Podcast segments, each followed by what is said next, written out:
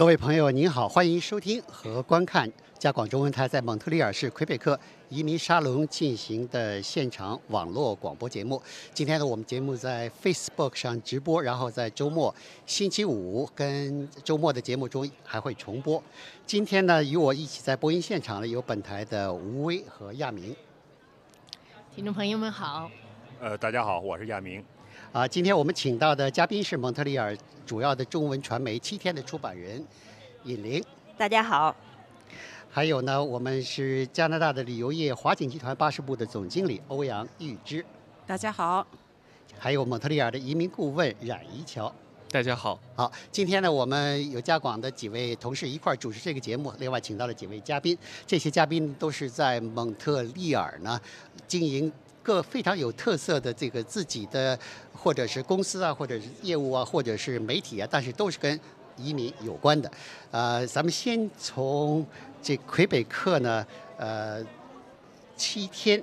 移呃七天传媒的呃尹玲女士呢，她写了跟编撰了一本书，她跟她的同事过去在七天做记者的同事呢。叫胡宪一块儿编撰的这本书，这本书讲的是加拿大华人精英录，里面有七十七位华人移民的故事。那么，先请你讲一下，李玲，那么怎么想起编撰这么一本书？呃，大家好，我是加拿大七天传媒尹玲，很高兴呢，今天接受呢加广的邀请，来到这个移民沙龙，和大家聊聊呢关于移民的事儿。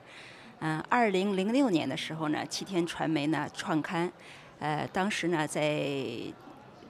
当时在那种情况下呢，就是七天策划了一个呢人物专访的栏目，希望呢通过对移民故事的梳理，能够对移民世界呢产生一些启发和引领作用，希望挖掘到一些移民的故事。呃，当时呢是第一篇文章呢是从魁北克大学的一位教授开始，那么从那个时候开始呢，第一篇文章发表之后呢。呃，得到呢许多读者的好评。大家你说的是这是十年前的事情了。对，我说的是十年前呢，就是我们如何开始呢挖掘这个移民故事。因为从这个移民故事本身呢，呃，在这个长在十年的过程中呢，我们挖掘到了很多的这个成功的移民故事，是其实呢是对加拿大移民社会呢有一个很好的引领的作用。当然呢，在这本书呢编辑的过程中呢，我们也后到受到很多的启发和感动。呃，这本书呢，就像刚才呢，对，我觉得就是你刚才讲的启启发和感动。作为呃，作为这个编撰者啊，作为这个书的作者，对你个人感触比较深的是有哪些例子？嗯。在加拿大呢，其实生活的很一百八十万的移民，这些移民中呢，有很多的方方面面的精英，比如说我们今天请到的移民呐，这个旅游啊，然后呢，科学家、艺术家，方方面面的人物。比如说刚才何老师提到呢，有哪些对我们比较有感触的？比如说，嗯。鲍尔公司的这个刘宇宏先生，比如说麦吉尔大学的终身校董刘居富先生，比如说加拿大皇家艺术院的院士刘荣乾先生，这些移民故事呢，都深深地感动了我。当然还有很多很多，比如说一些老侨从柬埔寨、从越南、从方方面面来，他们在加拿大奋斗创业。写下了非常辉煌的故事，这些都很能够感动人。嗯，能不能给我们讲一个哪一个具体的人物，先给我们呃分享一下他有哪些什么动人的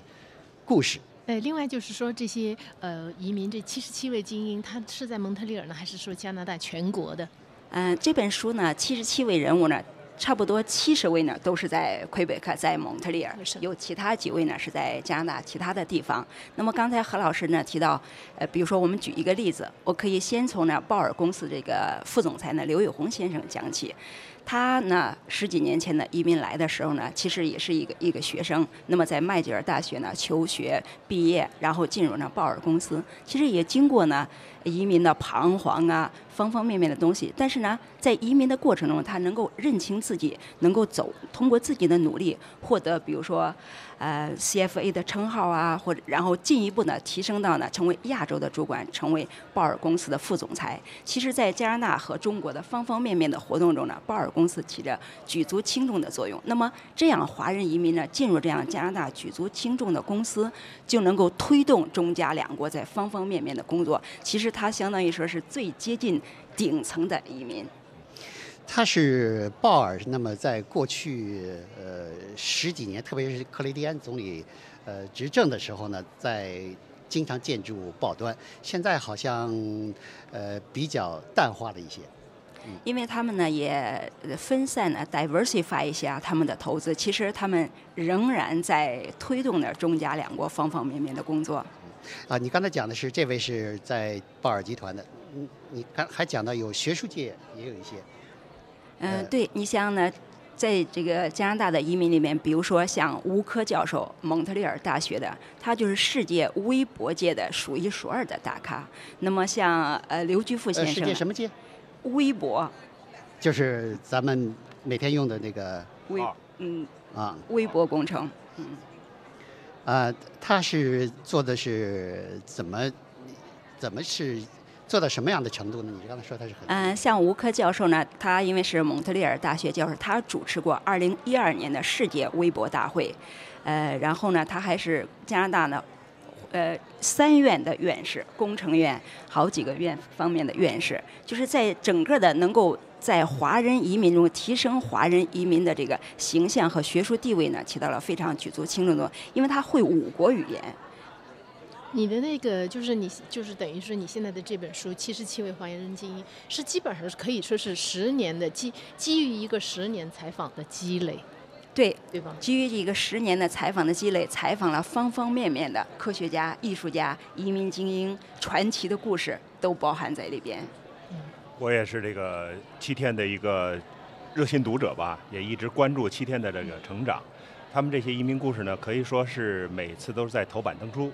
呃，是这个七天传媒的一个叫比较响的这个栏目哈。我们也从这些呃，就是老移民啊、新移民的这些故事里呢，看到这个蒙加拿大华人的这些呃取得的成就啊，他们遇到的问题呀。所以，并不是说呃，华人里，当然华人里边有很多教授啊、科学家呀，这他们，但是也有一些这个就是在默默耕耘，呃，寻找自己的这个喜欢的生活的这些凡人哈。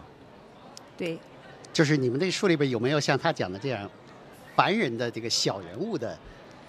比如白墨先生。对，比如说这个诗人呢，卢国才先生，就是刚才亚明提到的这个白墨先生，他呢从柬埔寨几十年前从柬埔寨呃移民来，筚路蓝缕，在整个的这个几十年的奋斗过程中，当过工厂的工人。上夜班，但是呢，在诗的领域，在词的领域里，一直在默默的耕耘，就是能够写出来很多感人至深的东西。同时呢，他也培养了两个非常优秀的女儿，这个呢，其实都是华人移民界能够感人至深的故事。显然，亚明是一个热心读者。他这个，而且我得强调一下哈，这个卢国才先生是柬埔寨的华裔移民，而且在这个柬埔寨的这个大屠杀之中是侥幸，这个就是能够。带着全家呃逃到加拿大来的，所以他那种勤奋呀，还是要上夜班。刚才尹玲提到了哈，其实这个华人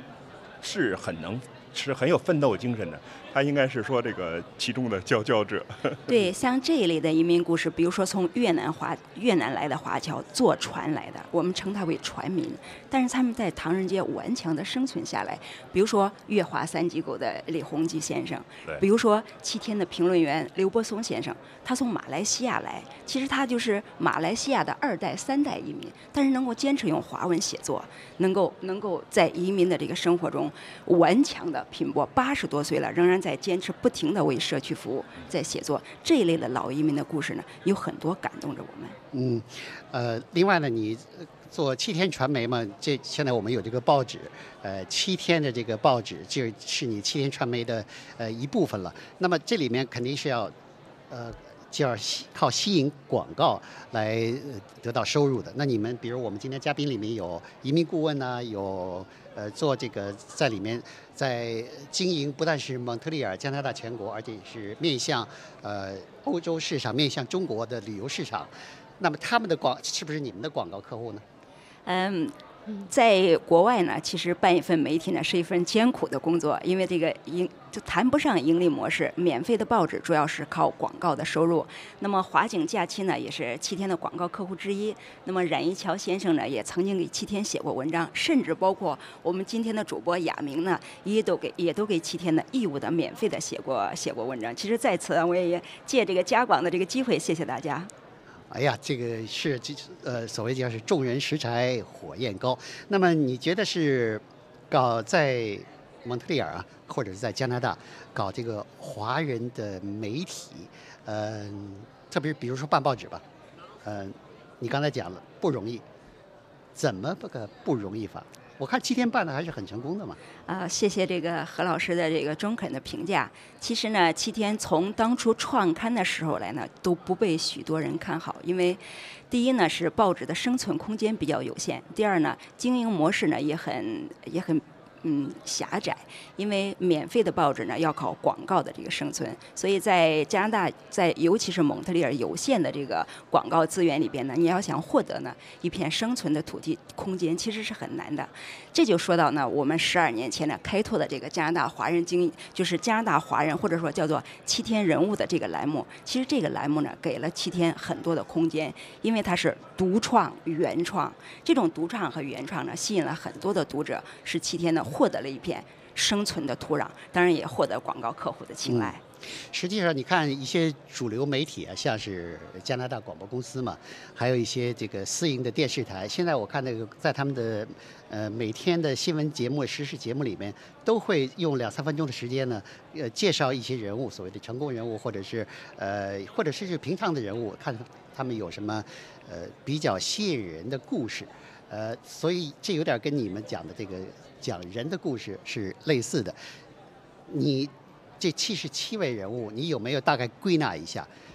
是哪方面的人物多呢？是经商的多呢？搞学术的人多呢？还是在社会服务的人多呢？哪方面的人多？嗯，其实呢是这七十七位的人物呢，相当的平均。除了在学术界有大学的教授。呃，然后呢，还有很多的艺术家、画家，然后还有一个青年的系列，因为有许多的二代的孩子，他们移民来了之后呢，在呃求学、融入社会的过程中呢，获得了很大的成功。哦，这个我倒有一点儿，这这是第一次了解到。我以为你这里的精英路呢，讲的都是第一代华人，你刚才讲的也有是第二代的华人。对，也有二代的华人，比如说有二代的华人当兵，在加拿大呢，就是保家卫国。当然了，“保家卫国”这个词呢，用在中国当年的时候，战争年代比较合适。在和平年代呢，已经不存在这个词了。但是，能够进入加拿大的军队，在加拿大的军队里边有我们华人的身影，有黄皮肤的人的身影，实际上是中国人呢对多元文化的一个贡献。那么，有二代当兵的移民，有进入。呃，外交领域 G 七 G twenty 参加这些 summit 的学生，有参加选美比赛获得冠军的学生，有很多的青年学生，他们在父母呢、父辈、父母呢给他们打下了这片天地里边，其实成长为对加拿大社会更大贡献的人。嗯，你刚才讲的那个当兵的，我挺感兴趣。华人好像，特别是来到加拿大以后，好像至少从父母那个角度来说，不会建议自己的孩子去当兵吧？呃，对，那从七天创刊的第一年开始呢，其实我们都和加拿大的军队呢有过很多的合作。为什么有很多合作？也是加拿大的军队呢想吸引华裔参加，因为在华人里边呢，有着一个不太，对吧？不太好的说法，就说好男儿呢。呃，当然好男儿志在四方，但是有许多人不愿意当兵。那么这个呢，麦吉尔大学的这个王凯阳呢，他从麦吉尔大学毕业之后呢，就是一直想进入加拿大的军队。那么在目前呢，他也是少尉。另外的话呢，在魁北克城啊，在蒙特利尔呢，好多的呃 ceremony 中呢，他能担任这个指挥官，非常的。呃，有华人的特质，然后呢，当指挥官的时候呢，也很英俊潇洒。去年呢，我们也有幸在魁北克城的城堡里边参加了他的婚礼，用军队的方式。这也是我移民加拿大来第一次看到中国的孩子当兵，在呃军队里边举行婚礼。啊，那是确实是挺有特色的，而且看来是这位小伙子还是挺喜欢他的军队的呃生活的。那么像这个。像这种第二代的华人，他们的中文怎么样？呃，这些孩子们，中文呢都非常好。其实呢，关注中文呢也是七天呢很 focus 的一个重点。比如说，我们甚至采访了咱们 CBC 的呃主持人 Andrew Chang，他的中文呢就不太好，所以我们在采访他的过程中呢，引出了一个华人二代身份移民认同的问题。当时这篇文章发表之后，这篇文章的标题就是 CBC 的 CBC。然后发表之后呢，引发了这个华人世界呢一个强烈的感触，就是说该不该让这些 CBC 学中文？啊，你说的就是现在成为这个加拿大 National 的呃几位联合主播中的一个那个安九镇。对，所谓 CBC 就是说的是 Chinese born in Canada，是这个意思吗？Chinese born，呃，yes。嗯，Chinese born Canadian。啊，Chinese born Canadian。对。有一个不太好的说法，就是香蕉，对不对？不是不太好，通俗的说法，是一个通俗说法，因为他们牵扯到一个身份认同和这个语言的问题。嗯，这个刚才呃，刚才尹玲提到这个就是华人二代当兵这个问题哈，其实我觉得不能把它只是做一个职业选择，因为呃，在这个加拿大的历史上，华人一直这个是原来是受到歧视的嘛，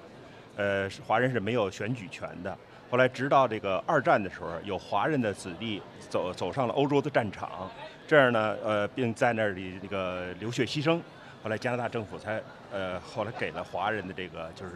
选举权。所以这个等于就是参军这个问题，在这个华人层面就不只是一个职业选择问题了，还带着表着一个这个族裔的这个在这个主流社会中的这个地位。啊，我非常认同亚明的这个观点。这个你刚才讲的好像都是男性嘛，女性方面怎么样？嗯，在这个七十七人里面怎么样？啊，女性方面呢，我可以举两个例子呢。一个呢就是，呃，华铁路大学孔子学院院长李艳女士。嗯。她呢从中国移民来，然后呢成长为从打工，从打工在酒店里边打工给别人当保姆，然后成长为。呃，滑铁卢大学孔子学院的院长，成为用中英双语写作的作家，这是很了不起的成就。然后还包括，比如说刚才亚明提到的诗人卢国才的女儿塞琳娜·路，她呢现在是律师。呃，当然了，呃，她的中文是有待提高的。所以这些呢，女性之光，这些女性呢，其实闪耀在这个移民的这个历史中呢。其实，在大多数情况下，哈，可能女性的移民角色比男性呢更能够担当社会重任，因为他们比较有毅力。哎呀，这个结论，这个结论是 我看当中现在里边有人笑，有人未必就笑得起来了。那个不过今天这个咱们请到的嘉宾里面倒是两位都是女性啊。那么现在那个华景的，我们今天这个华景的呃巴士部的总经理欧阳玉芝呢，呃也是在。身为女性，但是在这个行业里边已经打拼了很多年了，可以说是华景集团的元老级的人物了。那么你是呃做这个巴士部的这个总经理，但是对于嗯普通的这个加拿大的电视观众来看呢，他们看到的广告啊，你比如说你们那个华景集团做的广告，好像都是吸引这个顾客呢去中国去旅游的，呃，那么就是对这个。旅游巴士这方面服务呢，琢磨不多，但是你在这方面是元老了，你可以说是对这个华景集团的这个旅游服务，不管是去中国的服务，还是在呃北美啊、加拿大、美国的服务，都是非常了解的。我注意到啊，我可能局外人，但是我注意到呢，一个是华景集团呢做的广告多，另外呢上市，第三呢，他还是请了当地的主流社会的人物做代言人，这都是。很独特的做法，特别是在华人旅游界里面呢，很独特的做法。呃，能不能先给我们讲讲，你是呃，你觉得这个华景走过的这些路啊，从八十从一开始是大巴服务开始的，到现在走的这全面开花的旅游服务，这是需要是是不是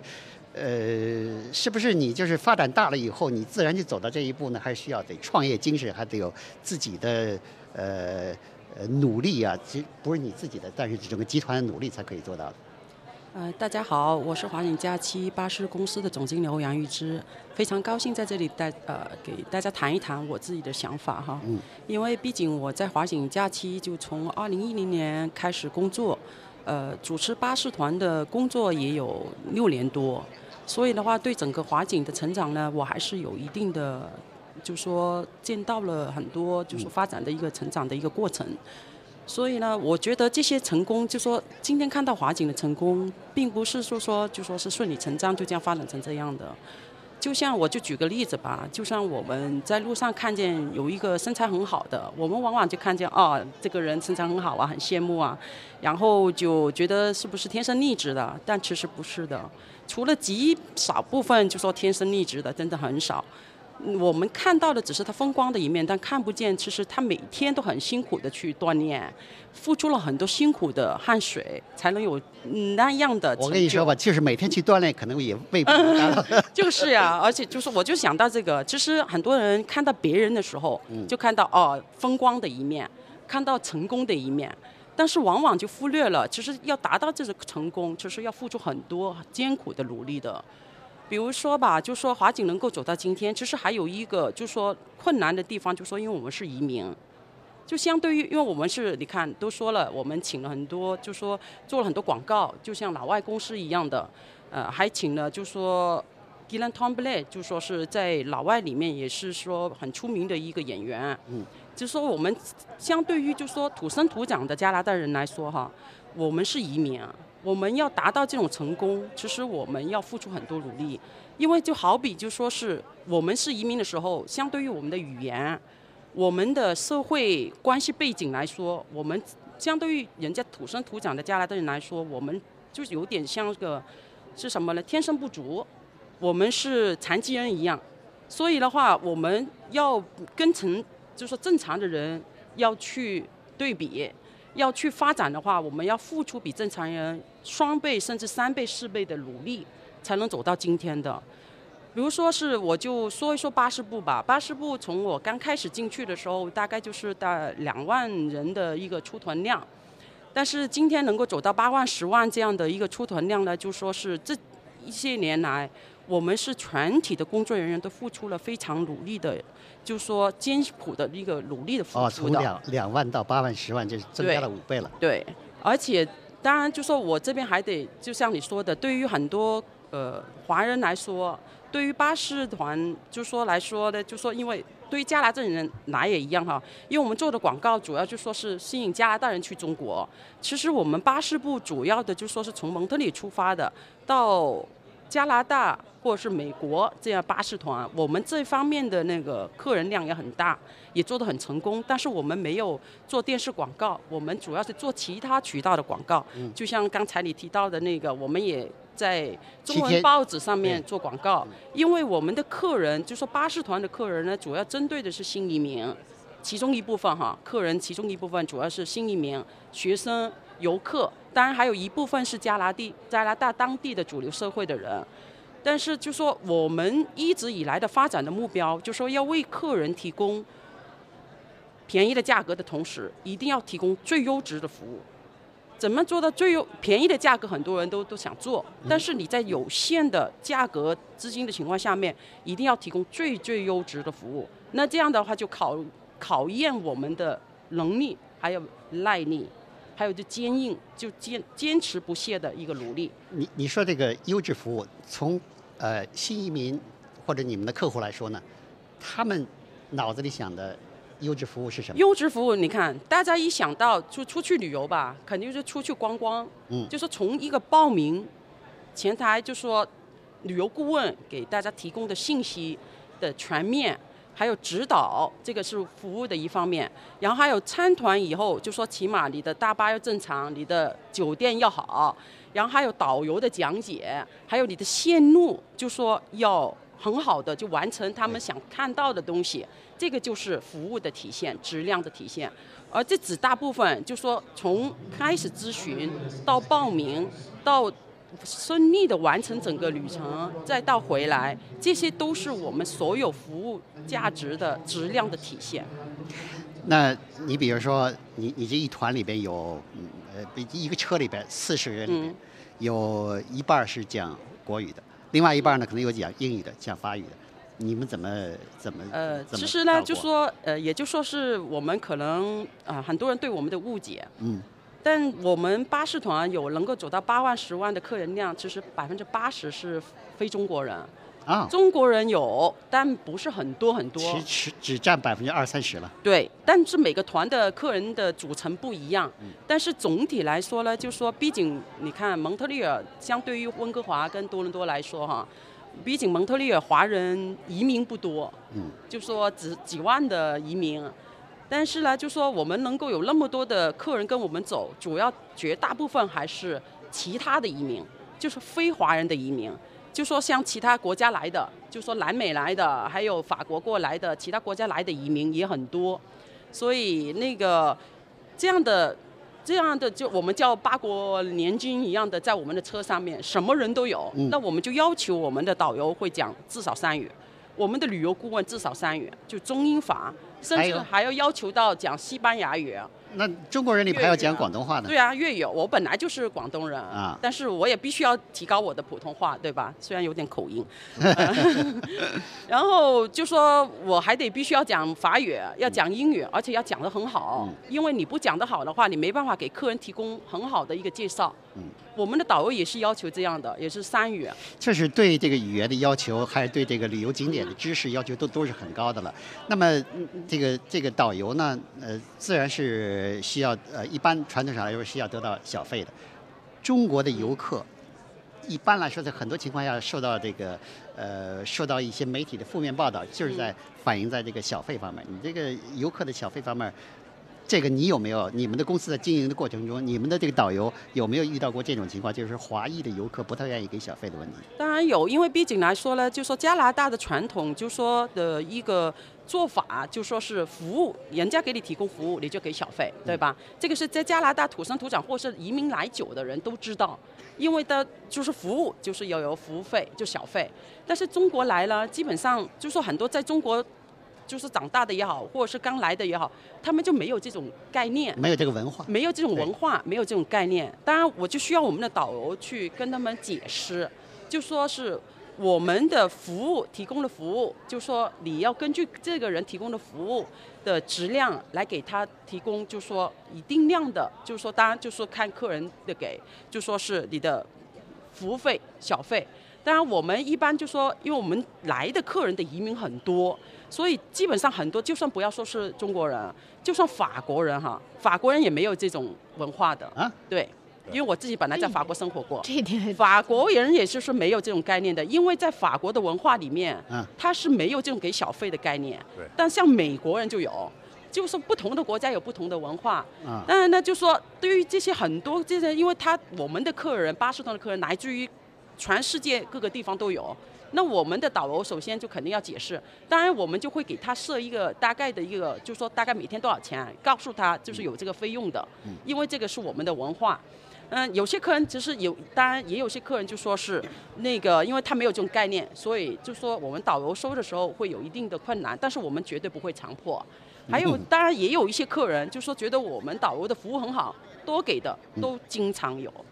多给的也经常有。还有一个就是旅游嘛。除了看景点，呃，坐大巴旅游，很多人关心的就是安全问题。对，这大巴的这个安全，这个你们怎么保证？我们的大巴全部都是用魁北克省当地的最有质量保证的大巴公司。啊，你你们就是不是不是自己的大巴，是租用？我们都是我们的大巴全部，因为你呃，可能就说对于不是在这个行业的，可能不是太了解，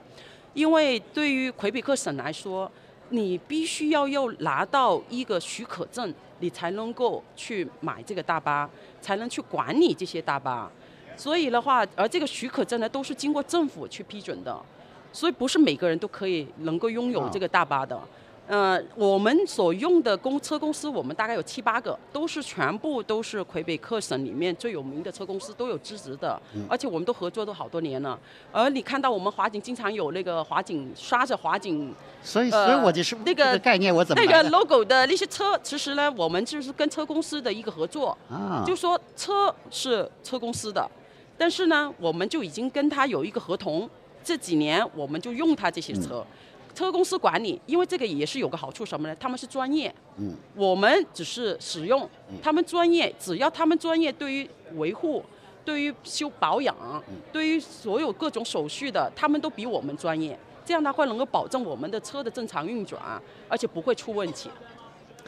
还有一个问题，比如说是，呃，当然你的主要的客户不是华裔了，但是咱们是新移民嘛，就从华裔一个角度来说，他们来的这个如果要是参加你们的团，嗯，他们报名的最喜欢去的是什么地方？哪些加拿大的哪些景点？美国的哪些？呃，这个是不同的国家的人有不同的选择哈。嗯比如说吧，华人，像以我们华人来说哈，华人最喜欢的几个团呢，比如说去加东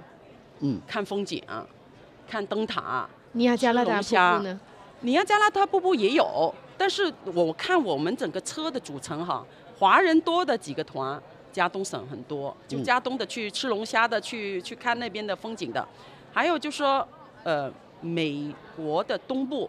像去纽约、波士顿、华盛顿，华人一般比较喜欢，就是说行程比较紧凑，能够在有限的时间里面看最多东西的行程，你说紧凑，就比如三三三四天四天看四个城市，啊，呃四天看四个城市。走马观花，走马观灯。但是呢，比如说当地的，因为我也说是主流社会的人也有参加我们巴士团的，嗯。当地的魁北克客人或者是法国来的那些客人，他就不喜欢那么紧紧凑的行程。嗯他们就比如说吧，我们美东四天就比较紧凑，四天参加四个城市。我们还有一个团也去华盛顿的，但是华盛顿的深度游四天看两个城市。而华盛顿的深度游呢，就很多，就是说加拿大主流社会的人参加；而美东呢，就很多华人参加。嗯所以每个国家的文化不一样，就就说有这区别吧。他们就参团的那个选择也不一样。嗯。我就只能这么说，所以我们也是我们必须要努力研究的一个课题啊，怎么样去各种文化的人去。还有一个就是，还有一个旅游方面问题，就是在在中国的媒体上面，你看到对旅游业的其中的一个呃一个这个不满意的地方，就是嗯。组团游的时候带你去购物的地方，购物的地方强迫购物，这个问题在在这个加拿大的呃旅游业，比如大巴士、嗯。呃大巴旅游方面有没有这样的？我们没有的因为最主要是也是加拿大这个社会文化的一种特性。嗯因为这边呢没有多少购物的地方，在去中国到处都是买什么特产品啊、特特什么特土地产品啊，或者是当地的特色呀。在加拿大，你看你可以看我们的团，你就知道没基本上没有购物的。我们就算有些客人，就说中国来的客人，他有这种习惯，他还反而想让我们去购物，但是我们的行程里面是没有的。你说的是你们自己的公司的自律呢，还是说基本上旅游业都是旅游业都是基本上是没有基本上没有，因为我们个我刚才也说了，我们的大巴里面因为什么人都有，不单只是中国人，中国人很喜欢购物。如果是那中国过来的整个 ADS 团，也就是说中全部是中国过来的，我们包了机票飞过来的那些，我们反而会设一些购物，啊，因为他们喜欢，我们没有他们的要求要有，我们就会去一下酒庄去买个冰酒啥的。嗯但其他团因为是我们车上面什么人都有，我们基本上就不设购物的。嗯，你刚才讲了，就是从两万发展到现在的八几翻十万，呃，这已经是翻了五番，已经很难了。嗯。今后的发展潜力怎么样？呃更难了，我们呃其实一样的难，不管不管是在哪个阶段，都一样的难。因为很最难的就是说，其实我可以说更难，因为原来我们是从两万到五万，呃到八万，这些都是我们有发展的空间。因为可以说，我经常听到，就是其他城市、大城市啊，像纽约的、多伦多的，他们就嘲笑我们蒙特利尔是了不拉屎的地方。我们有八万客人已经很厉害，但是呢，你要从一个已经是发展到一定程度了，我们已经发展得很成熟的时候，要想再往上面再一个，就说跃进性的一个发展，那其实是更难的。嗯。看来呢，还是得多来移民呢、多来移民呢，你们这个这个什么了？说到多来移，我们还是有有信心去发展。芳华，我有个问题啊，嗯这个刚才你提到这两万到八万的发展，其实这个与你这整个战略的发展都有关系，不是说我这一个公司就不停的增加 bus 什么，而且华景好像现在在法国的，你我刚从巴黎回来就看巴黎的街头，我真看到华景假期的大巴了。对我们也有法国公司，德国呀，呃，法国呀，还有还有其他国家哈。对所以我就看了一下你们网站，因为我也在华景公司订过回国的机票啊，也参加过你们的团呀。然后我就在你们网上看一下这个情况，就是你们就是现在等于是从一个就是个体的运营商，现在被升格到这个批发商了。这个我们就外行的人呢，就对这个旅旅游业。批发商和你这个个体运营商这个区别是什么？你这个发展能够这么迅速，是不是与你们升格到批发商有关系？那当然是有关系的，这个就说一个呃销售的渠道了。因为原来我们只是关起门来自己做自己的，然后就只是能卖多少就多少。但是呢，你身身为一个批发商以后呢，你就面对的不单只是，就是我们批发商不没有摒弃我们原来的那个传统的，还是面对广大的散客。但除了广大的散客，我们同时要面对于我们的代售商，就是帮我们卖团的一些旅行社，还有一些平台网站。这些的话，我们的就是说整个销售的就更复杂了，也更考验我们的能力，还有我们要的努力了。那就说因为面广了，我们跟散客去面对咨询，跟去代售商面对咨询是不一样的方式，也是不同的方法。所以的话，我们更复杂的客人来源要更加的小心，不要出错。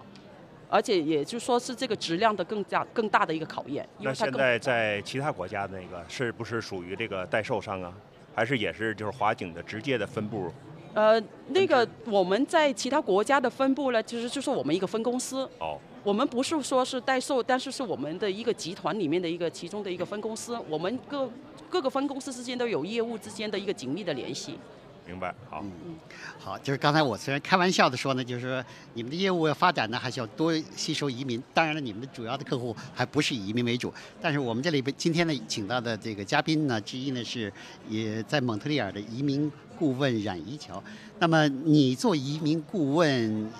多少年了，在蒙特利尔？呃，我其实是一个对于这个领域作为移民顾问资质的人来说是一个新人，就是不到一年的时间。那么就说是。呃，在你呃开始做移民呃这方面领域的工作的时候呢，你所接触的移民主要是。哪些方面的中国大陆的移民呢？还是也有其他国家的移民？呃，是这样的，其实是一个过程。因为我呃简单说一说我自己的一个呃整个的历程。这个历程呢，也呃代表着一一部分人的一个移民的过程。呃，我是二零一二年的时候从中国政法大学国际法学院毕业的，然后来到这个加拿大的蒙特利尔大学继续读研究生，然后二零一四年毕业。那在这个过程读书的过程，然后包括呃在这个地方求学以及后面务工的这个过程中呢，我呃深切的体会到并且发现到一个问题，就是。嗯，留学或者移民的市场，无论是中国的境内也好，还是这边也好，是一个非常混乱的这么一个市场。就是很多的消费者是实际上是没有什么太多的知情的权利的，更多的是一种被客户式的经销商的方式呢去包装的。你指的混乱，你指的就是提供服务的。这些这个移民的咨询的呃，或者是公司也好，或者个人也好，比较鱼龙混杂的这个问题。呃，我觉得混乱体现在很多方面。您刚才说的这一方面是一个非常重要的侧面，就是提供服务的移民申请服务的人是否具有资质，并且是否呃受过这种相关的严格的法律训练，这是第一个方面。第二个方面就是呃，在这个市场中，由于信息的不对称，国内的人对于加拿大移民其实他有一。一个概念就是我要来加拿大，但是如何来加拿大，并且呃哪些途径是合法的一种途径，呃其实也是不不知道的。那么在这样的一个情况下，其实国内的一些呃人也采取了相应的这种忽悠的一种方式，然后让更多的人来到 这片土地上，所以也会有很多的造假的情况发生等等。所以有一些是主动的，有一些是被动的，嗯，大体是这样。所以你就觉得你应该。投身于这个领域，是的，呃，把这个提高服务质量，是的，因为我觉得作为一个有社会关怀和责任感的人来说，我觉得这个领域，呃，是值得有一股清流能够存在，并且严格呃继续下去的。对，需要哪方面的这个资质才能够才能成为这个呃提供移民顾问方面？嗯，事实上呢，根据加拿大的呃移民与难民啊法。在这个里面有一条明确的规定，九十一条规定说，在加拿大如果从事呃所有关于加拿大的移民或者难民或者公民法的事务，必须要有三类人可以才可以有偿的进行服务。嗯，第一类人呢是加拿大各省的职业律师，因为他们是具有这个省的呃律师执照牌照的。所以我这这是一个问题，我原来就老看到，我说移民律师，移民律师，我说难道这个还是真要牌照？才能搞这个？你刚才的回答就是说是真得是有牌照的律师。呃，其实因为中文的概念它相对来说是比较含混的，嗯，就是当人们提到呃移民律师的时候，这个时候可能是有两种概念。因为早期的一些人呢，这就刚才我先把我刚才的话题进行完毕。就第一类人呢是加拿大各省的职业律师，第二类人呢是叫做 RCIC，就是它是指的加拿大直牌的移民顾问，也就是我是其中的呃会员之一。那么这个呢是一个加拿大的呃移民顾问的监管委员会专门进行管理的，它是相当于是呃我们各个行业，比如说医生有医生的这种执照的委员会等等。那么这个作为移民顾问来说，它也有它的委员会来监管它。那么第二类人呢是加拿大直派移民顾问，第三类人呢由于法系的原因，因为加拿大有这个大陆法系，比如魁北克啊，包括还有普通法系，就其他的省，那么就会产生魁北克公证师，他也有这个资质来从事移民、难民和公民法律的向下的所有的申请或者咨询服务。但是你讲的就是三类人对都都是有有资格的。对，这三类人现在在这个市场上，有没有就是没有资格的人，仍然在从事这样的这个？呃，应该说是非常多的。呃，应该说原来更多，现在逐渐有资质的人在增多。但是整个这个市场可以来这么讲，在中国大陆地区基本上是没有资质的人在活动，也就是没有资质的人，呃，做开任何人可以开公司，他可以来经销打包他的产品，因为就像我说的，它实际上形成了一个呃购物链的一个一个过程。你刚才用的是你刚才嗯用的是忽悠吗？那就是说，实际上在大陆就形成说，你是不是有资有那个资历不要紧，看你是不是就是最能忽悠的人，可能占有的市场份额最大，是这样的吗？可以是这么说的。这个地方呢，嗯其实我想插一句，其实现在在大陆呢，越来越多的公司呢规范化。你比如说前两天呢，我刚刚从国内回来，就有一个公司说。我们的移民的资质快要到期了，因为如果我们不进行移民活动的话，这个资质是要到期的。所以现在呢，国内是越来越规嗯，范了。其实我我是要补充一下哈，这个资质呢是看两方面，因为一个一方面是因为在中国的领土上就要受到中国法律的管辖，所以呢这些公司通常来所谓的资质，它是指的是在中国的公安部，它有相应的移民这种所谓的这个领域的一个呃资质，因为在中国这个整个改革开开放的过程中，实际上是一个行政放权的过程，曾经对于人的出境是一个严格限制的过程，所以它会相当于授予一些特定的公司一些特定的权利，你可以从事这个领域的工作服务，提供相关的服务。呃，但是由于简政放放权逐渐的展开，这些公司的资质其实有没有意义呢？其实是打个问号的。那么对于加拿大来说，因为我们加拿大的移民、难民和公民法是加拿大的法律，所以加拿大的法律呃自然是应该要受到加拿大方面的管辖和管理的。那么就是呃，您刚才说的是存在的，就是很多的公司可能是呃会会会和加拿大本土的律师进行合作，但是加呃中国本土的公司是否能够得到加拿大本身的执照，其实这是另外一个问题，想必是呃一般是不存在的。嗯，嗯，但是比如说是呃中国移民找了这个合乎资质的呃这方面的移民服务的嗯呃提供者，他们最想需他们最需要的是哪些方面的帮助？嗯呃，这个需求是其实现在是比较多元的。呃，我呢，呃，把这两年的这个整个的市场呢，简单的总结一下，我觉得发生了这么几种呃有特点的转变。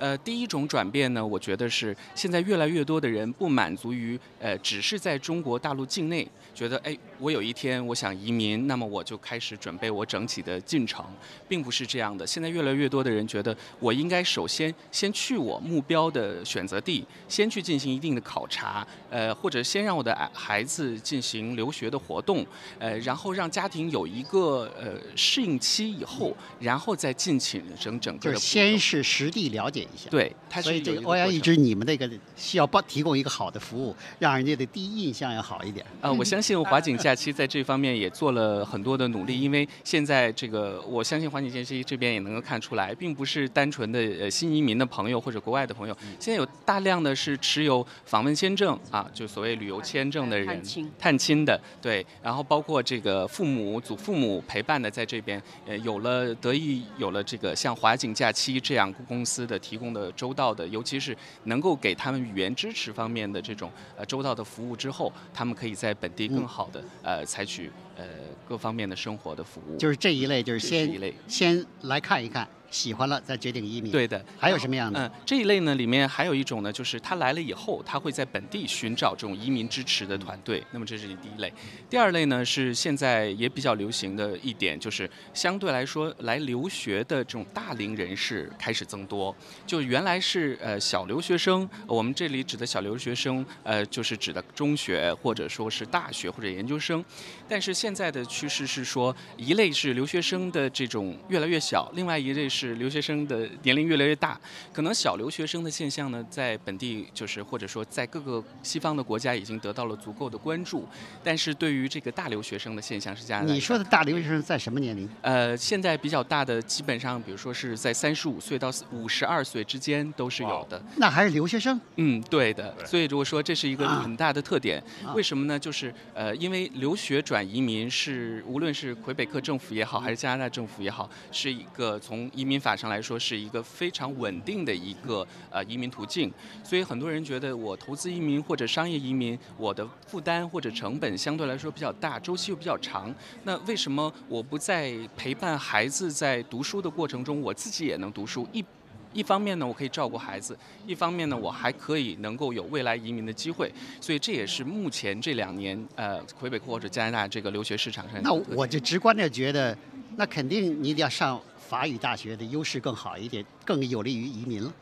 嗯，这个我我觉得。呃，是这样的，因为在中国国内的人来讲的话，他首先具备法语能力的人还是有限，不多。所以呢，对于他的从入口的这个角度来讲，实际上人们想的是两种，就像一种是您说的，他是不是有能力首先能够呃入读一个法语的大学，或者最最低的层次读一个一千八百个小时的职业的技术的项目。那么他可能考虑他的这个投入或者产出比来讲，他可能会选择一个耗时时间更短，